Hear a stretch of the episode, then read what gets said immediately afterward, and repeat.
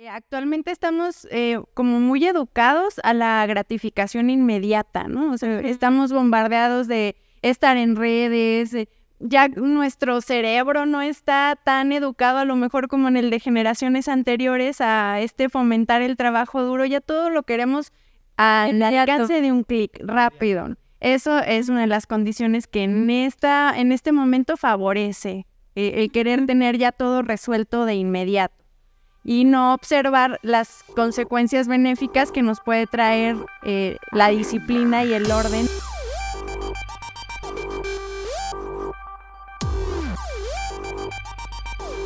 Hola aliados, un gusto saludarles nuevamente. Y a nombre de todos los que hacemos posible esta gran emisión, quiero darles las gracias por su preferencia de esta tarde. Y bueno, es un gusto y es un honor, como siempre, compartir micrófonos con mi compañera licenciada Diana Méndez. ¡Bravo! Y el ingeniero Rodolfo Castillo, ¿eh? Ah. Ahora estamos acá desde atrás, pero aquí estamos. Sí, ahorita estaba un poquito allá porque tiene COVID, muchachos. No, no, no, está súper sano. Sí, pues bueno, tenemos un tema bien interesante, ¿no? Sí, bueno, hoy vamos a hablar sobre un tema que seguramente tú que nos estás viendo has caído en este mal hábito y que pues a, a, muchos emprendedores y empresarios pues nos está costando nuestros sueños, nuestros proyectos y en algunos casos hasta nuestra vida, ¿no? Porque también este no es un tema nada más en lo laboral, sin embargo lo vamos a tomar el día de hoy más orientado a los emprendedores y los empresarios. ¿Por qué? Porque a diferencia de una persona que trabaja en una empresa y que tiene un jefe que le dice, esta es la estructura, esto es lo que tienes que que hacer y esta es la fecha de entrega, y está de cierta forma ahí como que diciéndote o picándote, ¿no? O, bien detrás de ti. Y eso no pasa con los empresarios, con los emprendedores. Ellos, eh, al contrario, tienen que empujar a la gente, tienen que decirles qué hacer. Entonces, cuando un emprendedor procrastina, pues pone en riesgo su empresa, ¿no? Y pues por ende sus sueños. Entonces, pues por eso vamos a hablar con un especialista en materia. Exacto, porque si ustedes ven aquí a una tercera integrante, y por eso, muchachos, el programa va a estar lleno de lujo y sobre todo de mucha información. Porque fíjense que ella cuenta con más de 11 años de experiencia en el área de la psicología, ha pasado por importantes departamentos para distintas empresas e instituciones, donde ha ejercido desde responsable de módulos educativos, coordinaciones, asistente de protección consular y como psicoterapeuta. Tiene una maestría en psicoterapeuta breve sistemática con enfoque en soluciones, y ha pertenecido a fundaciones como Rafael Donde, Factor Obrero AC, Consulado General de, Guatemala en San Luis Potosí, y actualmente desarrolla su papel más importante porque es su fuente de proyectos como consultora privada. Con nosotros, la maestra Kitladi Ailat Romero. Bienvenida. ¡Bravo! ¿Te gustó mi presentación, amiga? Muchas gracias. Bastante amplia. estudié, sí estudié.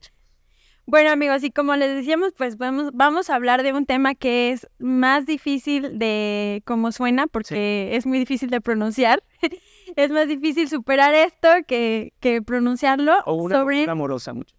Sobre la procrastinación. O postergación o pospone. ¿Cómo se dice? ¿O ¿Cuál es el término correcto?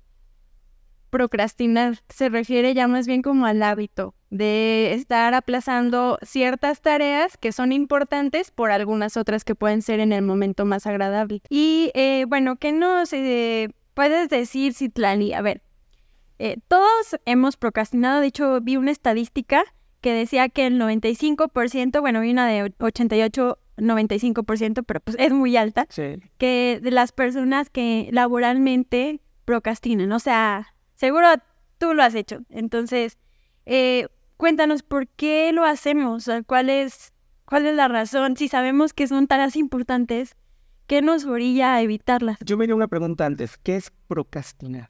Sí, es el mal hábito de posponer ciertas actividades. Ok, así tal cual. Referentes generalmente como al trabajo, que se suplan por algunas otras que en el momento pueden ser a lo mejor más gratificantes. Eh, generalmente es más fácil procrastinar con actividades que no nos gustan hacer. Y la dificultad surge cuando ya se vuelve un patrón recurrente, ¿no? Como, un hábito. Ok, muy bien. Ahora sí, la pregunta de mi compañerita.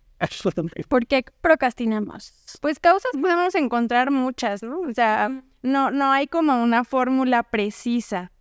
Eh, y creo que es, definitivamente todos lo hacemos en algún momento, o sea, todos procrastinamos. Eh, y podemos encontrar como diferentes factores que pueden favorecer eso, como eh, actualmente estamos como muy educados a la gratificación inmediata, ¿no? O sea, estamos bombardeados de estar en redes, ya nuestro cerebro no está tan educado a lo mejor como en el de generaciones anteriores a este fomentar el trabajo duro, ya todo lo queremos al alcance de un clic rápido. Eso es una de las condiciones que en esta en este momento favorece eh, el querer tener ya todo resuelto de inmediato y no observar las consecuencias benéficas que nos puede traer eh, la disciplina y el orden a lo mejor a largo plazo o a mediano plazo y no de manera inmediata. Otro factor que puede favorecer el eh, tener esta procrastinación es pretender como tener todo perfecto, ¿no? Y ya orientado más como a, una condición de los emprendedores, este no, no, no lo voy a hacer hasta que todo esté listo. O hasta que tenga todo el escenario ideal, ¿no? Todo perfecto. Que es el, que es el perfeccionista, ¿no? De las personas perfeccionistas que no, eh, no quieren tener un resultado no tan eh, elevado, entonces pues no lo hacen, ¿no? Que de hecho lo platicamos en uno de los primeros posts que hicimos, ¿no? Este, el tipo de emprendedor y esto era lo que seguía. De que no hasta que reúna todos los elementos, hasta que tenga clientes, lo, voy a sacar. Hasta que tenga todo lo de local, o sea, y, es lo que decíamos, eh, regularmente nunca te va a alcanzar eh, del presupuesto. Entonces, eh, situaciones ideales, pues muy pocas personas, ¿no? Entonces, hay que hacerlo con lo que se tiene. Entonces, bueno, hablas del, pues ahora sí, de, ese perfeccionismo esperado, ¿no? Eso también nos, nos paraliza y nos hace evitar. El temor a equivocarse también puede ser otro factor importante, ¿no? Como no, si hago tal cosa y mejor no, sale bien o no sale como yo quería, mejor no lo hago. O ahí luego, ahí luego veo cómo lo voy resolviendo, ¿no? Y ese es otro factor que va aplazando el tiempo de acción. ok. ¿Qué, ¿Qué otra razón tienes por ahí? eh, creo que también puede ser eh, recurrente tener metas inalcanzables o poco realistas. Y yo creo que ustedes que están en el ámbito de, de, emprender, sí, saben, ¿no? De pronto cosas que ustedes tenían pensadas en cómo iban a ser en un inicio y ya en la experiencia se dan cuenta que no es así. Sí, nos sucede mucho. ¿Tú, algún, algún caso de éxito que tengas? o de fracaso. O de fracaso, amigo, en este caso.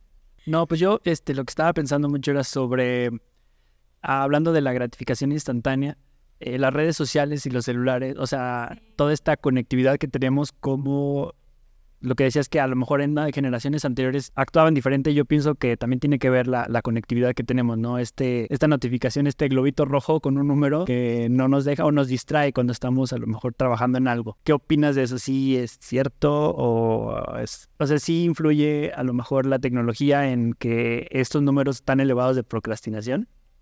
Sí, yo creo que sí, ese es un factor que influye bastante en, la distracción, en de pronto tener ideales, ¿no? Compararse mucho con otros eh, a veces limita, ¿no? Como decir, ay, no, pues ya para qué lo hago si ya Frilanito lo hizo y ya todo está hecho. Y más chingón y digo que luego como siempre decimos, oigan, neta, las redes sociales de pronto sí, sí resultan ser muy pues nocivas en el sentido, o sea, son hermosas, pero también el, el ver el, el, escenario ideal, o sea, por ejemplo, a lo mejor ahorita ustedes nos ven acá bien, bien chido, ¿no? Haciendo nuestro podcast, pero no saben que está rodo ahí, este, como pulpo conectado. Conectado, exactamente. Es muy bonito, pero no saben. El trabajo, las personas que hay detrás de este, de este podcast. Ajá, el, el crew de 50 personas que tenemos. Entonces, sí, o sea, nos dejamos llevar mucho por la apariencia y todo lo que le vemos en, en redes sociales y, y sí, o sea, como que nos agüitamos y nada, ¿para qué lo hago? Sí.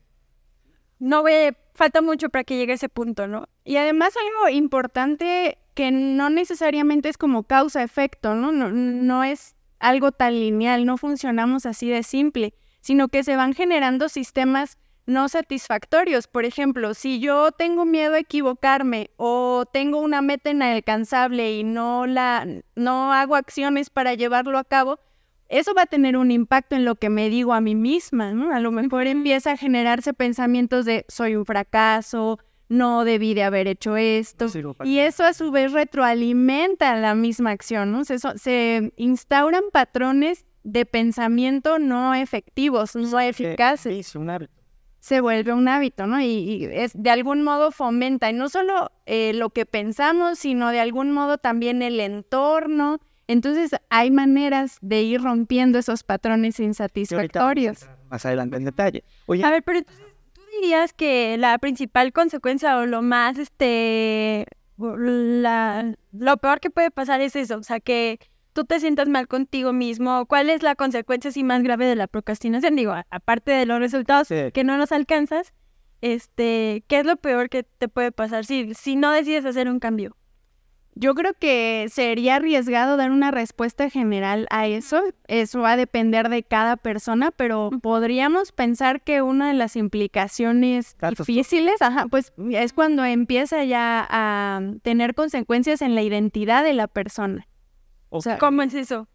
Como el hecho de pensar, soy un fracaso, yo no puedo. No sirvo para nada. Soy un loser. A qué vine al mundo y otros temas, ¿no? Esa parte. Oye, ¿y, hay una edad para procrastinar?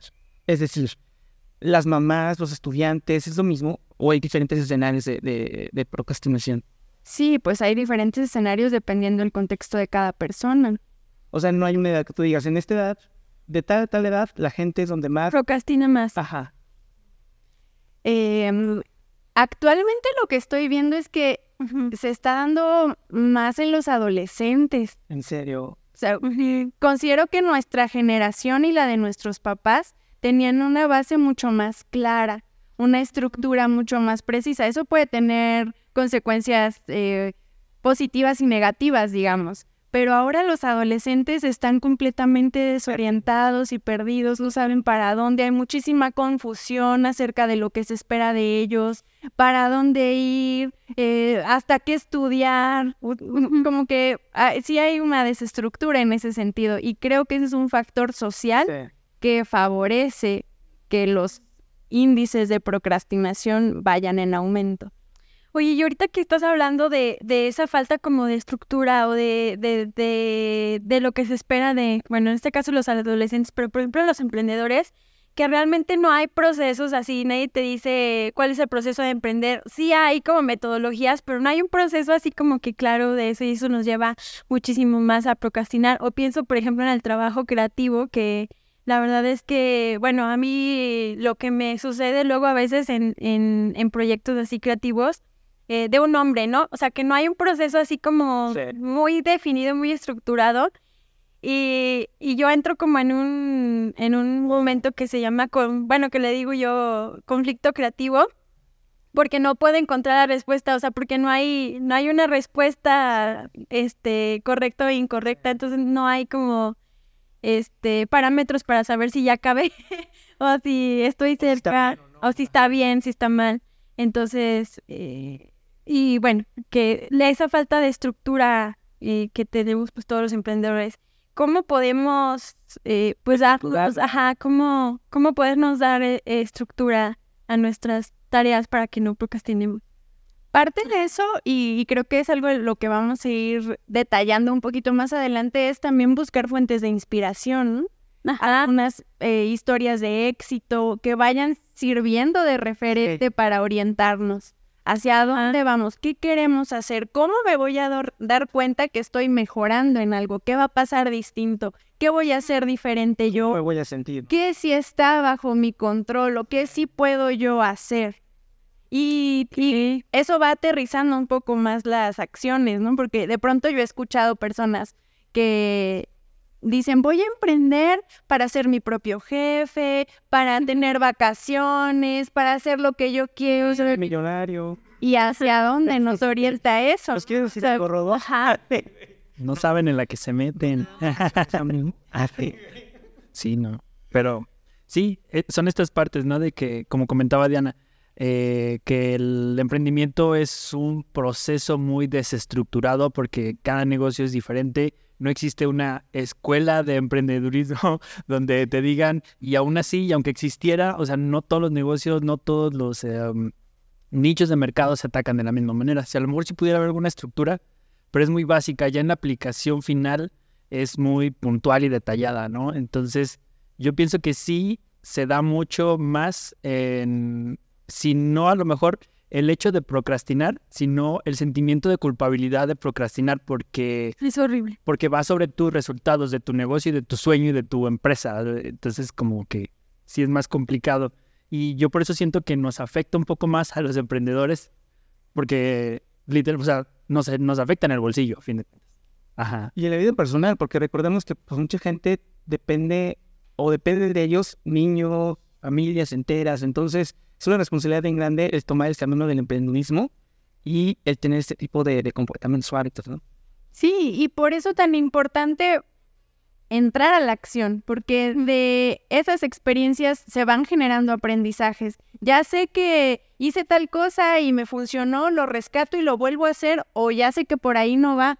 Entonces, eh, en ese sentido, creo que puede ser un poco compatible de acuerdo a mi experiencia hay, hay cosas, por ejemplo, como un psicoterapeuta nunca va a estar al 100% preparado, ¿no? Por supuesto que hay que tomar una especialidad, hay que adquirir el conocimiento, pero eso no nos va a garantizar eh, que, que, vamos a estar al 100% listos para todos los casos, pero son cosas que se aprenden haciendo, es como andar en bicicleta. No puedo subirme a una bicicleta hasta que yo crea que ya sé andar en bicicleta. Tengo que subirme y tengo que darle y en ese proceso voy a ir aprendiendo y voy a ir adquiriendo más habilidades y después ya voy a poder dar la vuelta eh, más cerrada y voy a poder este, subir ciertas cuestas. Creo que en ese sentido se puede encontrar cierta compatibilidad con los emprendedores. No hay cosas que hay que ir aprendiendo en el camino y si no la pasamos procrastinando no vamos a generar esos aprendizajes ni esas experiencias que nos enseñen por dónde sí o por dónde no.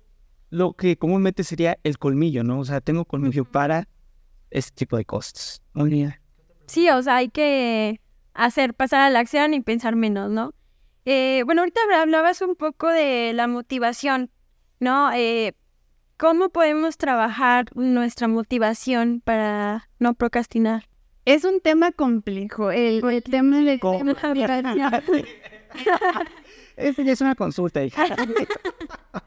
Porque no siempre vamos a tener la motivación de hacer las cosas, ¿no? Pero cuando definimos cuáles son los objetivos o lo que queremos lograr y mejorar, eso nos va a ir dando ciertos eh, parámetros para avanzar, a pesar de no siempre estar motivado.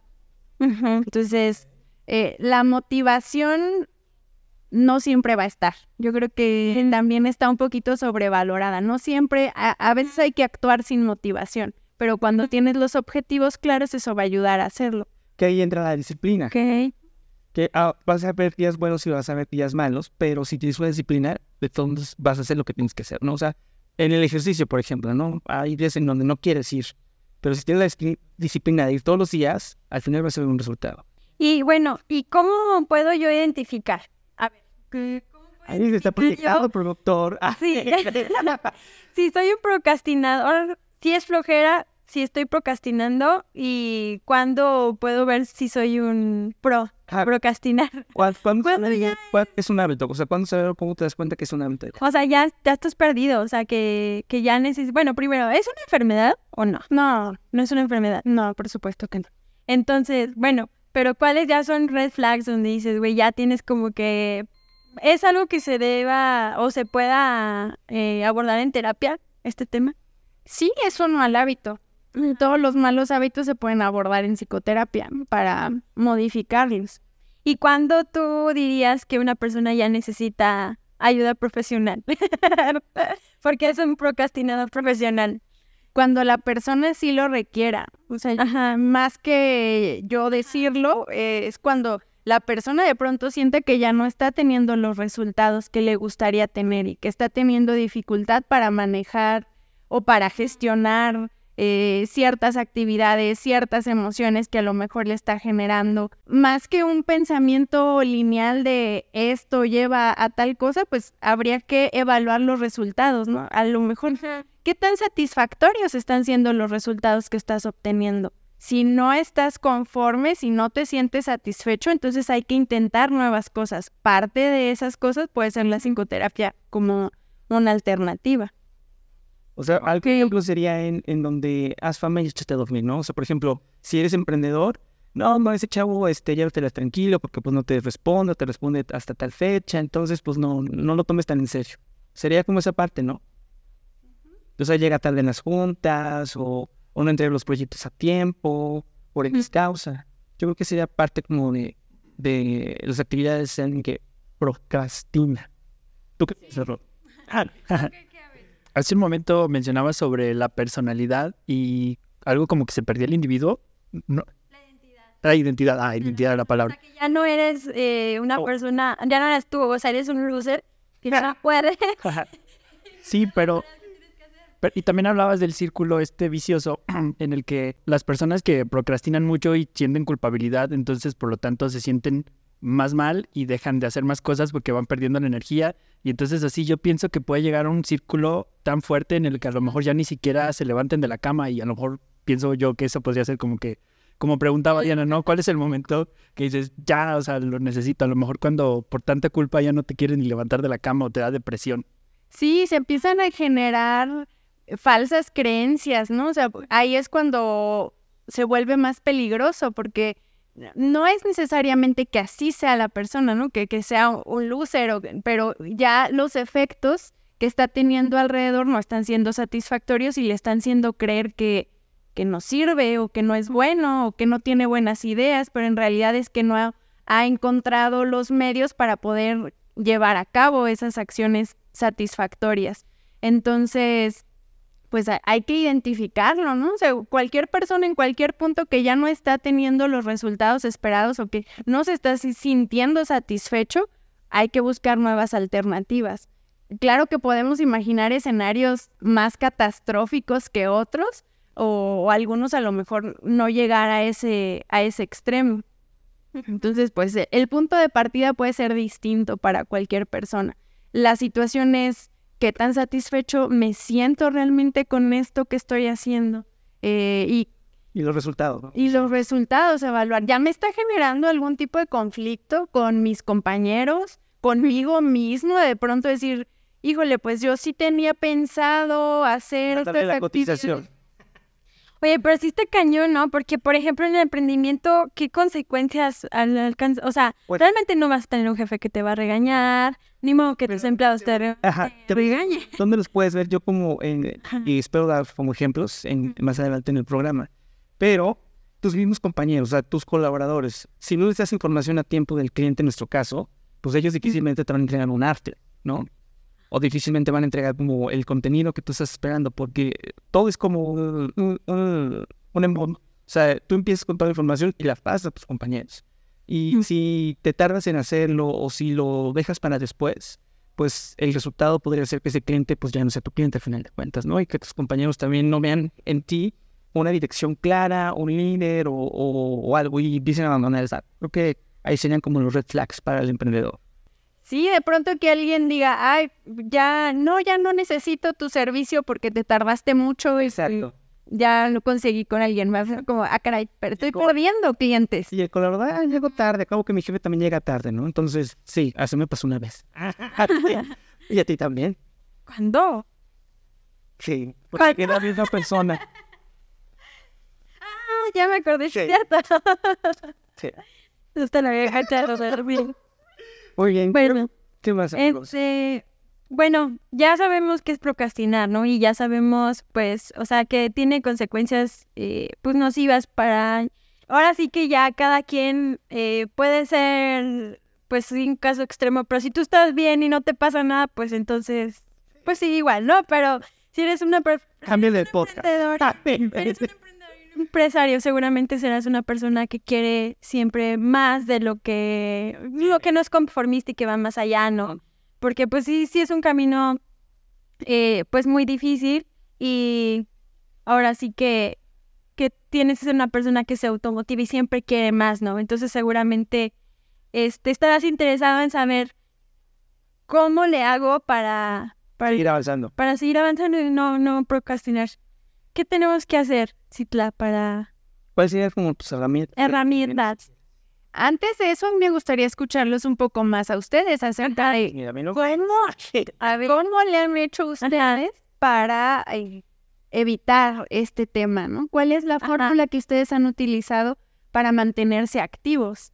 Y, y creo que a partir de su experiencia se generan pues buenos eh, indicadores para los que nos escuchan, ¿no? Ya, Me llamo- claro, me tengo me que encanta.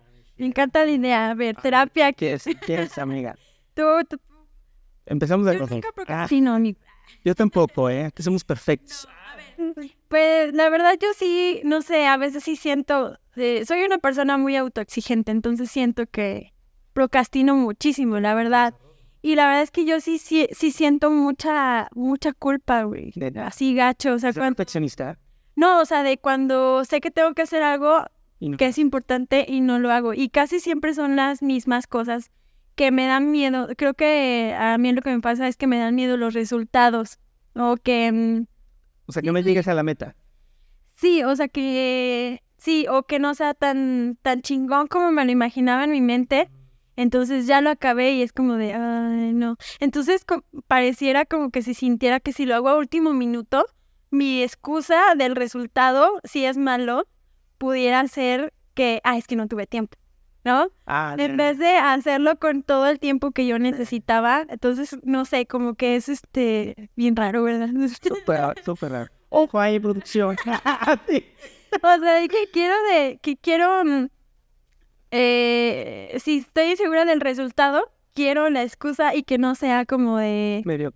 Es porque no lo supe hacer ah, o porque no soy lo suficiente buena y no me quedó tan chingón como esperaba. No, fue el tiempo, ¿no? ajá. Fue sí. que, entonces siento que este es como mi, Bueno, nos está aquí analizando la mi, pe- mi que pe- Turro. Pero es más como una excusa. O sea, como que como un mecanismo de defensa en el cual te vas hasta el último momento para tener esta excusa y decir, a lo mejor no salió tan bien porque lo hice con menos tiempo. así. Ah, ya, ya, ya. Sí, ¿eso qué significa? Mira, me das, tu- me das la tarjeta de presentación y la ves ahí. Con mucho gusto. Por media hora. pues. Va, Rodo, ¿tú algún ejemplo, alguna anécdota? Mm, No, pues la verdad es que yo sí soy demasiado procrastinador. O sea, sí, sí tengo... A ver, No, sí, pues, pues me distraigo mucho. De hecho, este, recientemente fui diagnosticado con TDA. Entonces yo siento que, eh, por lo que he leído un poco, porque todavía no sé mucho y no lo controlo todavía, es que esto es mm, como que el cerebro no quiere hacer lo que, lo que no, o sea, lo, lo que a ti no te gusta, lo que te causa incomodidad, no lo quieres hacer y te distraes y buscas cualquier pre- excusa o pretexto para no, para no hacerlo. ¿Sí es parte de eso del TDA o...? Sí, sí es parte, además Sí. de otras cosas. Ajá. Tarjeta. te alimenta con otras conductas, pero sí como que viene algo de eso, ¿no? O sea, las, pero lo- las personas que tienen TDA son más propensas a procrastinar. Eso, sí, sí, sí. O sea, no deberían de emprender. Este, no vamos a dar respuestas definitivas. Así. Ah, no. Híjole, qué difícil, ¿no? Se me hace, sí. Y ¿Cuáles, bueno, ¿Cuáles serían los, los buenos hábitos que ustedes consideran que podría fomentar un emprendedor? O sea, hablamos acerca del mal hábito de procrastinar, pero es solamente un mal hábito. Sí. ¿Cuáles son los buenos hábitos que un emprendedor puede Ejercer. propiciar, ¿no? O sea, ¿En dónde se tendría que concentrar la, la energía para promover esos buenos hábitos? Yo creo que en formar equipos, en hacer como el liderazgo bien hecho, pues hay, hay gente que lidera y lo hace mal, o sea, en, en mala forma, o sea, no mala persona, mal. Yo creo que dar el ejemplo. O sea, por ejemplo, en mi caso era de, si quiero que llegue temprano la gente, pues yo llego 10 minutos antes, por lo menos, 5 minutos antes, ¿no? Y soy el primero de llegar ahí, ¿no? Y si quiero que salgan bien las cosas, yo soy el primero en capacitarme, en informarme, en, en aprender, en seguir aprendiendo. Creo que eso es algo bien fundamental para cualquier persona que quiera emprender. El, eh, siempre va a haber un escalón más por, por aprender, por crecer, por desarrollar. Entonces, que estés abierto a eso y que vean el ejemplo en ti, creo que es algo increíble. De Sí, yo, yo creo lo que yo hago, o sea, porque sí soy pro, pro, bien profesional, eh, profesional, pero creo que, o sea, ya cuando digo esto me importa y tengo que hacerlo y darlo todo, lo que hago es, eh, pues, priorizar, ¿no? De, de todo lo que tengo que hacer y la verdad es que eso también luego abruma de tener tantas Sí. cosas, porque el trabajo de entrada nunca se va a acabar y para un emprendedor peor porque siempre quieres más, ¿no?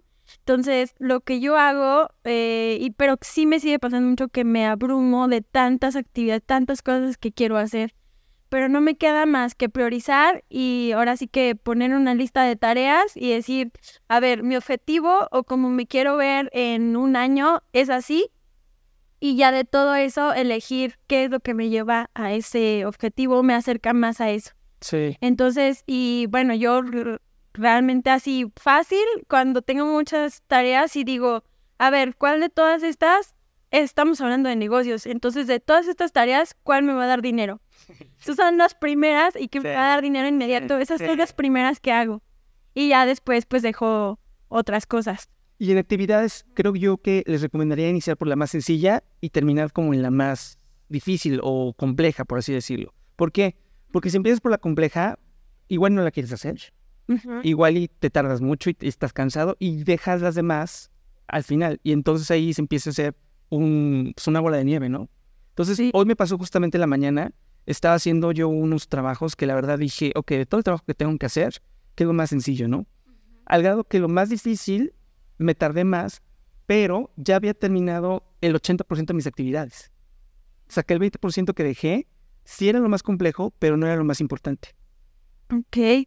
Mira, y bueno, no sé qué, qué opine Citla al respecto. Yo eh, leí, porque hice mi tarea, amigos, sí. Ajá, todos nos preparamos aquí en este podcast.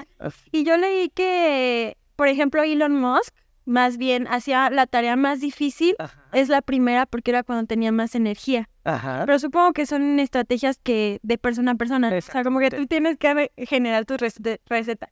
Pero él decía que hacía primero la más difícil en la mañana o la cita más importante en la mañana y ya después una fácil y luego otra que es este, importante o más difícil y luego una fácil y así. O sea, como que Sí. tú sientas que vas avanzando. Sí. Por- pero a mí me pasa que cuando hago la más difícil primero, eh, como me cuesta un huevo Terminas cansada. no la hago, o sea, ya no hice todas las demás, no sé, Sí. es como, de hecho, el, el- leí un término que se llamaba el serga, sergainik, si saben, lo he escuchado nada más, pero que, que es que como esa sensación de que si ya no cumpliste, no sé, tu primer tarea es ir al gym Ajá. y ya no la hiciste, Ya lo demás lo dejas. como que la culpa y el estrés mm, te hacen como paralizarte y ya no seguir con las siguientes Eso nos pasa mucho en las dietas. Por ejemplo, empiezo, empiezo la dieta el lunes. Y si por algo la rompiste, no, pues el próximo lunes y así te vas. Ajá. Es eso. Sí. Sí, un poco. Por eso les preguntaba cuáles serían esos buenos hábitos y ya mencionaron, tal vez va asociado a la disciplina, a la organización. ¿Qué necesito hacer yo para ser un poquito más disciplinado? ¿no? Una, una forma práctica de cambiar quiénes somos son las acciones que llevamos a cabo. Entonces, empezar por pequeñas cosas e ir identificando qué buenos hábitos necesito para lograr esos resultados, así como mencionabas. Creo que es una manera muy práctica de visualizarte, ¿no? De darle un sentido a tus esfuerzos, que no queden nada más vagos de que, bueno, pues tengo que hacer esto para el negocio y no sé ni por dónde empezar. No, ¿cómo, cómo me quiero ver en cierto tiempo da mucho sentido a cada esfuerzo y le va dando mucha más fuerza y motivación y disciplina cuando no haya motivación a esas cosas que hay que hacer. O sea, que hay que recordar lo que te mueve a hacer esas cosas, ¿no? Centrarte pues más en eso y ahí agarras la motivación que a lo mejor ese día, por un- alguna razón, no, Sí. no traías tanta energía, entonces recordar por qué lo haces, ¿no? Sí. Algo así, si pudiéramos aterrizarlo. Y hay muchos memes de eso, ¿no? El clásico de no me quiero levantar el lunes, pero recuerdo que debo la renta. Entonces te paras y te vas a... Sí. Endeardece. Endeudese público. Así. Tu motivación, pues no de hambre. Básicamente, sobrevivir el día, muchachos. Conectar con esos anhelos es importante, no nada más ver lo superficial, sino cuál es el sentido de esto, para qué lo estoy haciendo, conecta realmente con la persona que quiero ser, me da algún mensaje benéfico a mí mismo, a mí misma. Eso le va dando empuje a todas esas pequeñas tareas o grandes tareas o grandes esfuerzos. Y, y bueno, si tú, no sé, ya este, te esforzaste, te recordaste que de por qué haces lo que haces, pero aún así no lo hiciste ese día y sientes culpa. ¿Qué tienes que hacer? O sea, ¿cuál es el mindset? ¿Qué es lo que tienes que hacer para, pues, para reducir eso? O no sentirte mal, porque a mí realmente eso es lo que me pasa. Me siento así súper culpable y súper mal y que, ay, no valgo nada. que, no, ni siquiera pude levantarme al día en la mañana. O sea, ¿qué, ¿cómo hacemos? ¿Qué hacemos con eso? Con la culpa. Primero la conocerla, ¿no? Y validarla, no tratar de huir de ella. Creo que es válido tener esa experiencia, pero no asumirla como ya parte de nosotros, sino ver las nuevas oportunidades que tenemos. Bueno, al día siguiente sí puedo hacer otras cosas, ¿no? Y en ese sentido ya podrían entrar eh, herramientas que han sido útiles para algunas personas. Mencionabas tú a lo mejor no hay una fórmula general que les funcione a todos, pero sí poner atención a, cada persona que le es útil. A algunas personas le puede ser útil llevar un diario o un journaling de qué actividades tengo que hacer, qué sí hice, qué me faltó, a lo mejor eh, dividir las grandes tareas en pequeñas cosas. Eh, o delegar. O delegar. Sí, pasa mucho. Pedir ayuda, rodearte de personas que te inspiren, buscar ejemplos de éxito, qué necesito hacer. Tal vez reunirme con mis amigos de pronto me refresca la memoria y... O se te olvida en la pega, amigo, de las dos cosas. O me da inspiración. A mí me pasa que si procrastiné todo el día y en la noche me voy como que con mis compas, me da culpa mía. estoy ahí así de no disfruto porque no hice todo esto. Pues ¿Qué hacemos con eso, amiga? ¿Tú, robó qué? ¿Tú, robó? No, bueno, pero tú no, tú no contaste en qué procrastinas, amigo. Yo creo que en la alimentación, ¿eh? La verdad es que en la alimentación cañón. O sea, eh, digo, eh, fin de semana me un tascón de, comida y el, lunes empiezo, el lunes empiezo. Y el lunes, cualquier cosa, pues sobra comida, ¿verdad? El fin de semana y digo, pues le pellizco tantito, ¿no? Entonces creo que sí, eso se me hace no nadie. Y, o sea, y estamos hablando de postergar, por ejemplo, en el trabajo, pero ¿qué onda? O sea, cuando ya llevas, yo creo que, bueno, no sé, sí, el nivel pro para mí es cuando ya empiezas como a postergar ya proyectos de vida importantes, o sea, ahorrar, este, o en el caso de los emprendedores, eh, postergas, eh, mejor te gastas el dinero en vez de ahorrar para esa máquina que necesitas, para esa impresora que ocupas, para esa computadora que ocupas, para ese carro, o, tu, proyecto de vida, ¿no? A lo mejor este, un hijo, una casa. Un seguro de vida, este, o sea, diferentes otros gastos necesarios, ¿no? Que tenemos. ¿Qué se tiene para evitar eso? Poner metas más a corto plazo y alcanzables, ¿no? Como eh, y es lo que mencionábamos ahorita y, y, lo comentabas con este ejemplo del ejercicio. A lo mejor a ciertas personas les es más difícil tener ese buen hábito de hacer ejercicio porque dicen, ay, me voy a inscribir al gimnasio y si nunca he hecho ejercicio, pretender ir cinco veces a la semana va a ser demasiado. Entonces va a ser mucho más fácil fracasar en ese sentido, en lugar de poner una meta mucho más cortita de, bueno, me inscribí al gimnasio y, y ya va a ser ganancia que vaya dos veces a la semana. ¿Y qué hay que hacer para eso? Acomodar todas las condiciones para fomentar ese hábito, no pretender dar el salto de si no me levanto temprano nunca, exactamente, ya, pero no me nunca. Ajá. ¿Qué necesito hacer? Eh, bueno, pues voy a preparar mi ropa. A lo mejor nada más tengo unos pants, pues esos que tenga, ya los voy a dejar ahí listos. Voy a preparar mis tenis. Ir acomodando el contexto y las condiciones para que el hábito vaya floreciendo. Y en el caso de emprender también va a ser así, ¿no? O sea, no podemos brincar o pretender correr un maratón si nunca he aguantado ni siquiera dos kilómetros caminando seguidos. O que hay que papacharse, no hay que sobreexigirse y... Premiarse. Una vez que lo robes, premiarse, ¿no? Reconocer los avances. Tanto, nos cuesta tanto reconocer. Ya te imaginé yendo por tus hamburguesas. Te empezaste el. Sí, la neta. Sí, y sí, fíjate que A ver. sí, en un tiempo, eh, hablando otra vez de, de la alimentación y, y el deporte, eh, yo lo hacía, lo hacía mucho. O sea, por ejemplo, una semana eh, comía sano y, y hacía ejercicio y demás. Entonces el fin de semana, el domingo, me premiaba con un pastelito, ¿verdad? O con un- unas gorditas o con un taco. Pero ya no sé qué. Me perdí. Me premiabas. Se pre- premiaba y ya me lo viví premiándome porque solo se vi una vez a mí. De eso, de los premios. ¿Cuándo sí te lo merezco? O Luego la profesionista dictadora, ¿eh? ¿Cuándo suelto el premio aquí? Ah, sí. Y es que es- el, el hábito se sigue viendo como si fuera un castigo, ¿no? ¿Por qué te habría, por qué te Sí. tendrías que premiar? Creo que se empieza a encontrar sentido y mayor disfrute en las cosas que estás haciendo. ¿Cómo se logra tener este hábito de hacer ejercicio cuando empiezas a tener otros beneficios? No nada más es, ay, voy a bajar de peso o Para regresar las pasarelas. eh, no, encuentras satisfacción en reconocer esos esfuerzos que vas teniendo, por mínimos que sean. Entonces el camino también se va haciendo disfrutable, no nada más llegar a cierta meta. Sí. Se va haciendo en un estilo de vida. Y eso conecta mucho más profundo con quiénes somos y con nuestros valores y así se va retroalimentando de manera positiva ese hábito para que dure en el tiempo. Muchas personas quieren tener eh, ya como los resultados a corto plazo y eso no siempre va a ser así. Yo creo que casi nunca va a ser así y en el caso de los emprendedores pues tampoco. Hay, hay cosas que no vas a ver de manera inmediata, pero que si te mantienes en el tiempo vas a lograr conseguir cosas eh, que sean satisfactorias. Y duradera. Ok.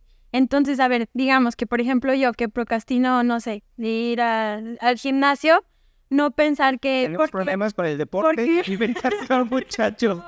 Así, si usted está escuchando algún gimnasio, alguna nutrióloga, por favor. A ver, entonces, por ejemplo, si yo procrastino con eso de, de- de- del gimnasio, o sea, si ya no me levanté, no sé, ni meta a levantarme a las 5, no me levanté, Ajá. está bien, vete a las 7, haz este, media hora de cardio, o sea, tampoco, este, decir, no, si ya no lo di todo, pues ya vale madre, Mañana. Hacerlo. ya.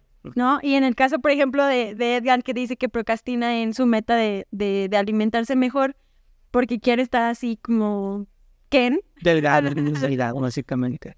este, a ver cómo sería el hacer sus, sus metas este, más chiquitas, o sea, con pequeñas acciones, ¿cómo sería? O sea, Edgar, ¿qué tendría que hacer para no, no caer en ese, o lograr tener ese hábito, como tú dices, a largo plazo, porque luego lo damos toda una semana y ya la siguiente ya es insostenible, o sea, lo diste Sí. todo y no, o sea, tranqui. O sea, ¿cómo sería? ¿Tú qué harías, Edgar? Fíjate que eh, eh, eh, volvemos otra vez a mí, en el caso de los alimentos. Pero lo que he aprendido es a cambiar o sustituir alimentos que me den el mismo placer. Por ejemplo, lo dulce, ¿no? Mm, Conozco una muy buena, este, Pastelería. no, de panques, que venden unos veganos muy buenos. Entonces, ¿Quién? ¿Es, es de Citlali? sí. ¿Vendes Bueno, también no, pan? no, más. Ah, tú también. Ah, se posicionaron. Señora. No venga preparado, pero Vamos a cocinar. Este, eso, esos alimentos, ¿no? Y ahorita hay mucho este producto mm, libre de gluten y como vegano, que tienen como el mismo sabor. Que por cierto les pasó ahí un, un dato de una pastelería que hace productos eh, libres de gluten, pero saben como pasteles normales, ¿eh? Buenísimos. Pero bueno, esa es otra cosa. Y el refresco por el agua mineral, por ejemplo, si me gusta como la sensación de gas que tiene el refresco común y corriente, pues lo sustituyo por, por agua mineral, ¿no? En ese aspecto. Entonces, Sí, o sea, no vas a ir a comer chicharos y zanahorias, Ah, ir a no. chugato, o sea, primero quitas el refresco Sí. y luego quitas este los sustituyes por agua mineral, Sí. después la agua mineral por agua exacto. y así, poquito, o sea, no se manchen con ustedes mismos. Ok. Sí, creo que es importante tener en cuenta que la perfección no existe, que hay que también saber ser flexibles con uno mismo, e ir adaptando esas cosas que queremos mejorar poco a poco. Ok. Perfecto. si todos, Oye, y sobre, sobre esta parte de, del FOMO o el Fear of Missing Out, el de quedarte fuera de las cosas, de que estás viendo que los demás avanzan, principalmente cuando nos comparamos en redes sociales, eh, ¿qué tanto opinas, o, o más bien, eh, dado las cifras que comentábamos al principio, ¿no? que más del 80%, cuando menos, de las personas procrastinamos, ¿cuánto de esto sí es verdad o podría ser, ah, digamos, un resultado de esta hiperproductividad que nos impone el sistema capitalista a las personas? eh, de que tenemos que estar produciendo todo, de que hasta nuestros hobbies tenemos que capitalizarlos y que de todo tenemos que estar haciendo dinero y tenemos que hacerlo todo perfecto. ¿Qué tanto, o sea, sí es procrastinación o, o más bien también es como esta culpa de ver que los demás hacen y que yo no hago? Sí, y creo que en cultura, ¿no? O sea, de, de la autoexigencia, de lo, lo que se espera de, de las personas, ¿no? Ya te interrumpí. Ya, contesta tú, diga. La profesional aquí está. Creo que la- eh, esto va de la mano con otro reto que podemos tener las personas que emprendemos algo y que no tenemos un jefe, ¿no? Que tienen que ver estar en comunicación constante con nosotros mismos y con nuestro bienestar. Porque podemos pensar en una persona que procrastina y ya se generó ese mal hábito, pero también cómo se encuentra esa persona. ¿No será también que ya entró en un colapso porque todo el tiempo se está presionando y no se ha dado tiempo de descansar? Entonces, es parte de ese reto, ¿no? De reconocer cómo me siento yo, qué, cuáles son las emociones que estoy teniendo, cómo me siento físicamente, qué tanto me estoy cuidando, porque de verdad que sí estamos bombardeados de tienes que hacer dinero y todo, ¿no? Como aparte parece todo tan fácil, ya cualquier TikToker y está generando quién Sí. sabe cuántos miles, ¿no? Y, y uno estudiando y invirtiéndole a otras cosas. Por supuesto que eso va a generar cierta frustración y una percepción de la realidad que pues no, no, no siempre es útil. Entonces, creo que Como Kareli Ruiz ganando millones de dólares y, y uno estudiando. Ganaron sus pesos. ¿Por qué mejor hablo OnlyFans, amigo? Entonces, parte de ese reto, pues, es estar en, eh, siendo responsables con nuestro bienestar, ¿no? ¿Qué tanto eh, me cuido y me procuro para poder entonces regresar a lo básico y, y atenderlo? ¿Qué, ¿Qué tan bien estoy comiendo? ¿Qué tanto estoy descansando? Sí, estoy muy cansado. No, no es cierto. Híjole, yo creo que eso da para otro podcast, pero a ver, ¿cómo, cómo, eh, dónde identifico que estoy en una situación de bienestar? O sea, ¿cómo me tengo que sentir? O sea, ¿cuántas personas ni siquiera sabemos lo que es estar como tranquilo y, y descansado? O sea, ¿cómo sé que lo estoy haciendo bien? Bien, Diana. Yo creo que. Ah, sí. Sí, creo que es, es- ahí se abre otro tema que podríamos analizar después. Resulta que son. porque, porque tiene que ver con, con el estrés y cómo lo estoy gestionando y qué está pasando conmigo. Es cierto, hay personas que todo el tiempo están cansados y ya ni siquiera son conscientes de que están cansados, como que se acostumbran a una sensación de malestar, ¿no? Si lo ponemos eh, a un ejemplo muy físico, hay personas que todo el tiempo están inflamados y ni siquiera sabía, sabían cómo es estar desinflamados porque se acostumbran a una sensación de malestar. Están muy gordos. No estoy gordo. amigo. Escolitis. Híjole, qué complicado, güey. Yo creo que Ajá. tú dices, como, ¿cómo saber si estoy bien, no? Yo creo que haciendo lo que te haga feliz, ¿no? O, o lo que te esta este, mm, etapa de, de bienestar, de paz, de tranquilidad. O sea, yo creo que lo que te dé paz, ¿no? O sea, el no robar, el no mentir, el no... ah, hablando de, de emprendedores, ¿no? ¿Por qué ves a robar? Ah, sí. Sí, sí, ah, ah, no. O sea, me refiero a eso, ¿no? O sea, no hacer cosas que, no, que te quiten en la paz. Sí, entran en juego los valores de cada persona, donde, donde ponen su bienestar. De pronto hay, hay personas que dicen, no, pues para mí lo más importante en esta etapa de mi vida, y depende de las condiciones también, o sea, si pensamos en un padre de familia, pues no va a decir, ay, me voy a tomar unas vacaciones, porque luego, ¿qué va a pasar con sus hijos si no lleva dinero a la casa, no? Sí. Eh, depende mucho de la etapa y del momento en el que se encuentre cada persona, dónde tenga ubicados los valores.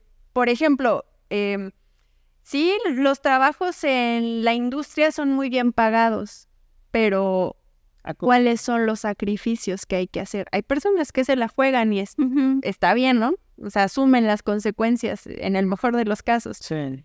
pero ya depende de cada persona, no hay quien diga, no, yo no, no le entro a eso. Valoro más otras cosas, valoro más tener libre tiempo. Este, no sé, me estresa demasiado el tráfico y no puedo con eso. No soporta al jefe o a los compañeros. Que me digan qué decir, digo, qué hacer. Muerto. a los jefes. Pero bueno, a ver, entonces, bueno, yo eh, en mi investigación, amigos, descubrí una técnica que...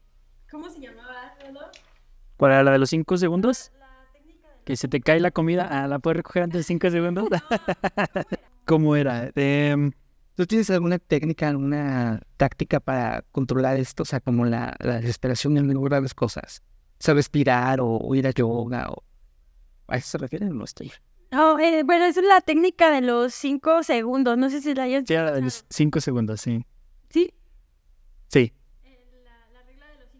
Ajá. que supuestamente, o sea, como el cerebro está tratando de evitar siempre hacer las tareas que te generan ansiedad o que no te gustan, entonces tienes que ganarle a- al- al cerebro para que no te empiece a dar las miles de razones que tienes para no ir al gimnasio, para no alimentarte bien. Ajá. Este, entonces que cuentes de 5 a 1, o una encuesta regresiva, y hagas la cosa que estás postergando antes de llegar al 1. Y que lo empieces a aplicar en todas las cosas. O sea, por ejemplo, sonó la alarma para despertarme para ir al gym. Entonces, antes de que empiece, de des chance a tu cerebro de decir, Cinco minutos más. güey, qué hueva, de que aquí llego, me tengo que vestir, me tengo que peinar. O sea, se- mejor ocupes el, el cerebro y, y- y está ocupado en contar en vez de estar generando todas esas razones. Y, y que lo hagas antes del, del segundo. Entonces, suena la alarma del, de- del despertador y ya, 5, 4, 3, 2, 1, y ya te levantaste. No, pues la pregunta era que si la, que si la habías escuchado antes o que si tiene sentido. Ajá. Sí, o sea, no recuerdo como tal haberlo escuchado, pero algo que hacer, sí. No inventó ahorita. Doctor. ¿Qué más tienes para contarnos sobre el tema, Silvia? Porque veo varios apuntes en... Sí, pues son cosas que ya hemos ido... Es mi lista del súper. Entonces platicamos aquí papel de baño, este, pasta de dientes. Ay, ya se me acabaron las papas. ¿Condones? Ya, ya me exhibieron. Cringe. Ya no, va, ya no va a volver a venir Citlali, gracias. Ya sé, ¿verdad? No, ya. Algo más. No. O- otra de las técnicas, otra de las técnicas, creo que tú la mencionaste, la de la rana, ¿no?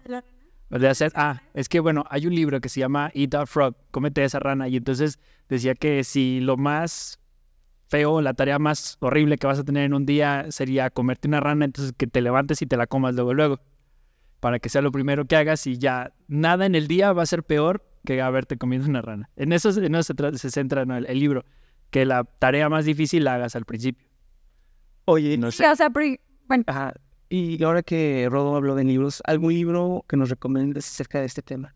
Hábitos atómicos, como el más reciente que he leído y está todo muy bien explicado para todas las personas que nos ven, nos escuchan. Creo que eh, es un libro que permite ejemplificar mucho de lo que ya mencionamos, pero también de una manera bastante práctica. Te va llevando paso por paso.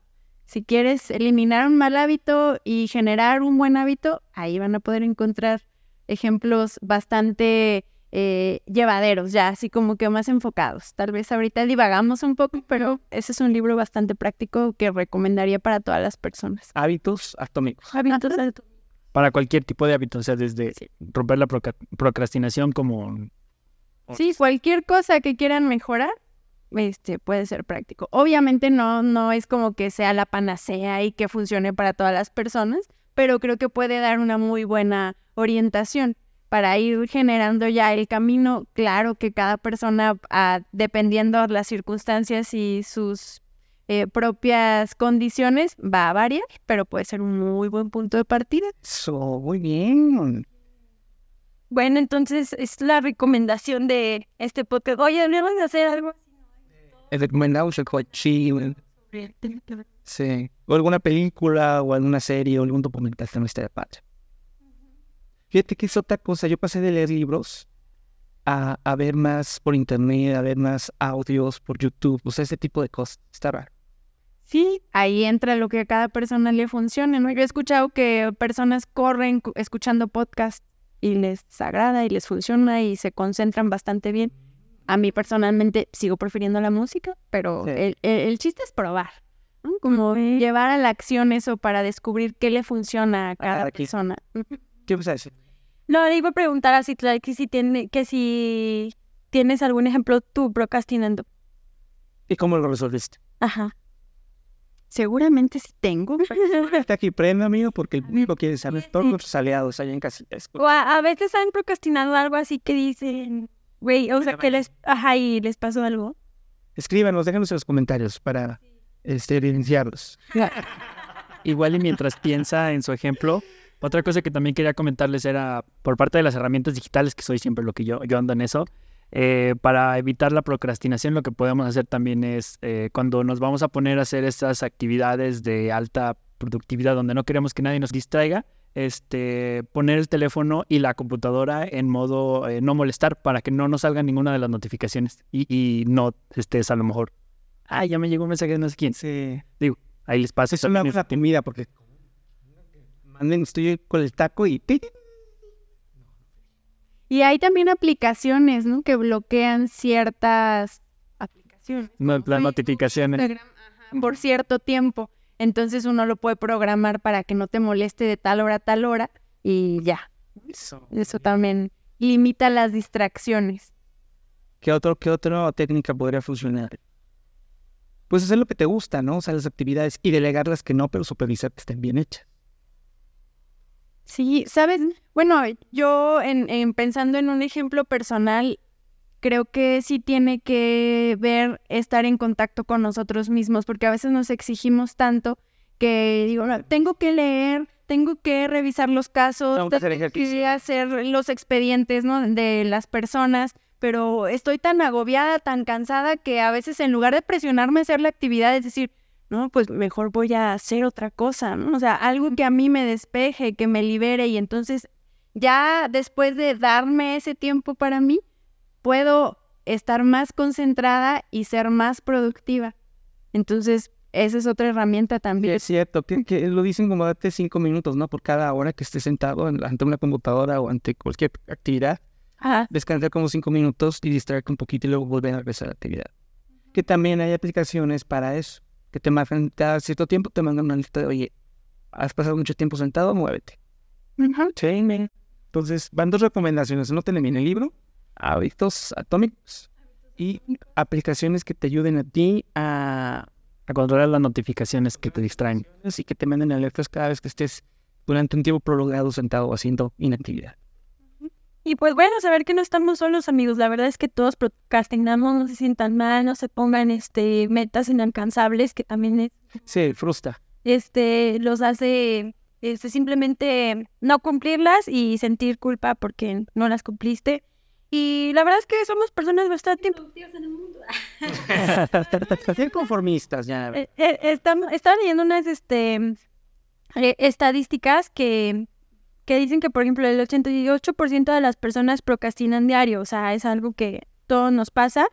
Eh, hay que controlarlo y obviamente hay que buscar la eficiencia, pero pues es algo Normal. que nuestro cerebro ya está configurado para, para evitar ese malestar, ¿no? Entonces, tranquilos, no pasa nada. Es, No están solos. de superarlo. Y bueno, también este vi unas estadísticas que dicen que en México el 51% de, de las actividades laborales eh, son eh, actividades que no tienen ningún valor. O sea, si tú vas a, a trabajar ocho horas, realmente nada más trabajamos cuatro. Sí. Entonces, ¿por qué? Porque lo demás fue entretenimiento, procrastinación, el cafecito, Un chismecito. el ver el Facebook y otras cosas. Entonces, este, de hecho, por eso en muchos países como en Alemania, pues trabajan menos horas porque saben que la gente es, Es más productiva. Si mejor eso lo hace fuera de, de su trabajo que tenerlos ahí como encarcelados haciendo Como aquí. Ah, sí, como equipo. Que, o sí, o sea, tenemos jornadas laborales así. Cañona. Ajá. Este, entonces, de hecho somos de los países que más trabajan en el mundo. Que es el más que trabaja. Estamos en tercer lugar, ¿no? Y de países que más trabajamos.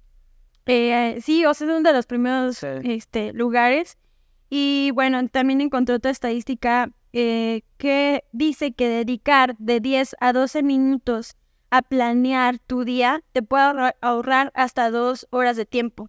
Porque muchas veces decimos, ay, ¿para qué me siento a planear en la mañana si este tiempo lo podría estar eh, usando en hacer ya, ¿no? En ya accionar.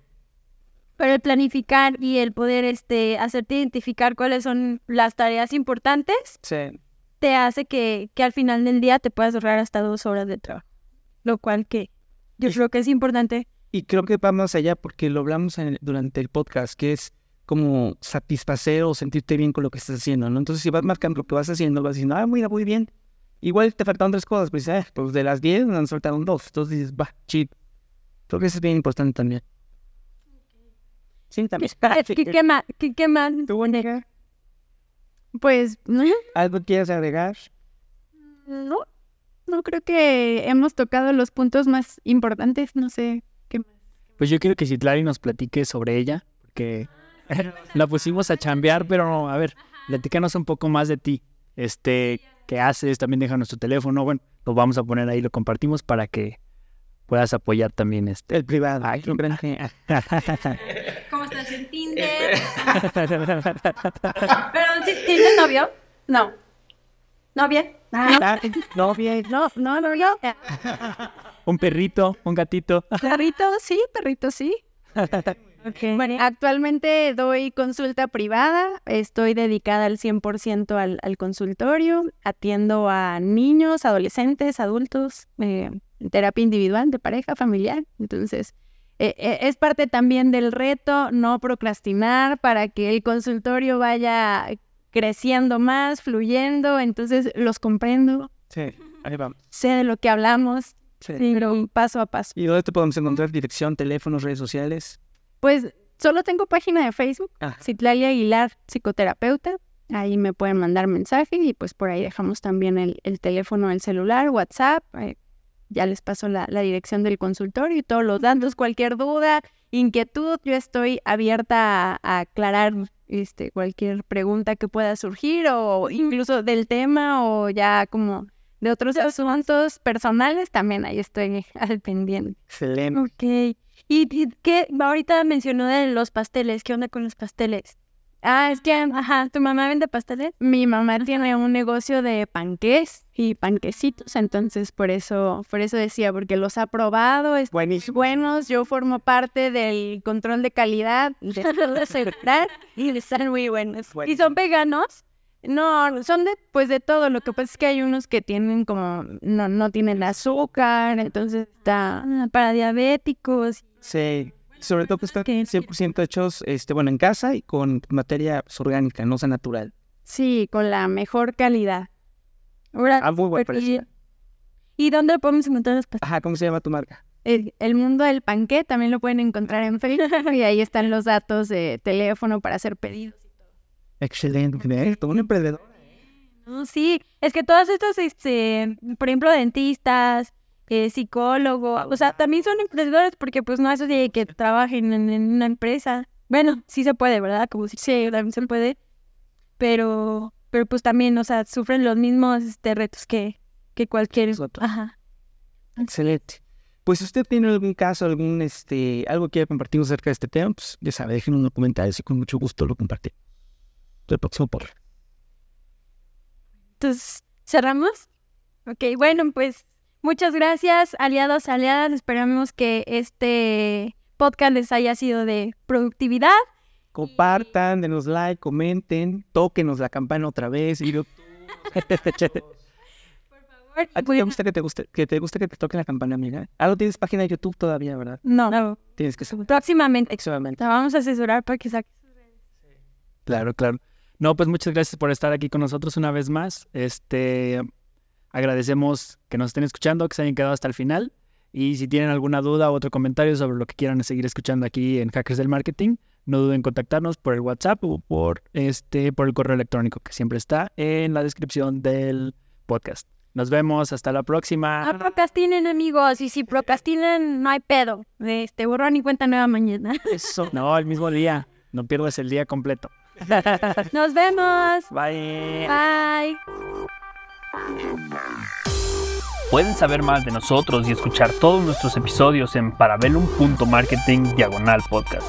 No olvides suscribirte en Spotify, Apple Podcast, Google Podcast o iHeartRadio y dejarnos un review en alguna de estas plataformas. Nos veremos el próximo martes y el siguiente y el siguiente hasta el fin de los tiempos. Una producción de Parabellum Marketing.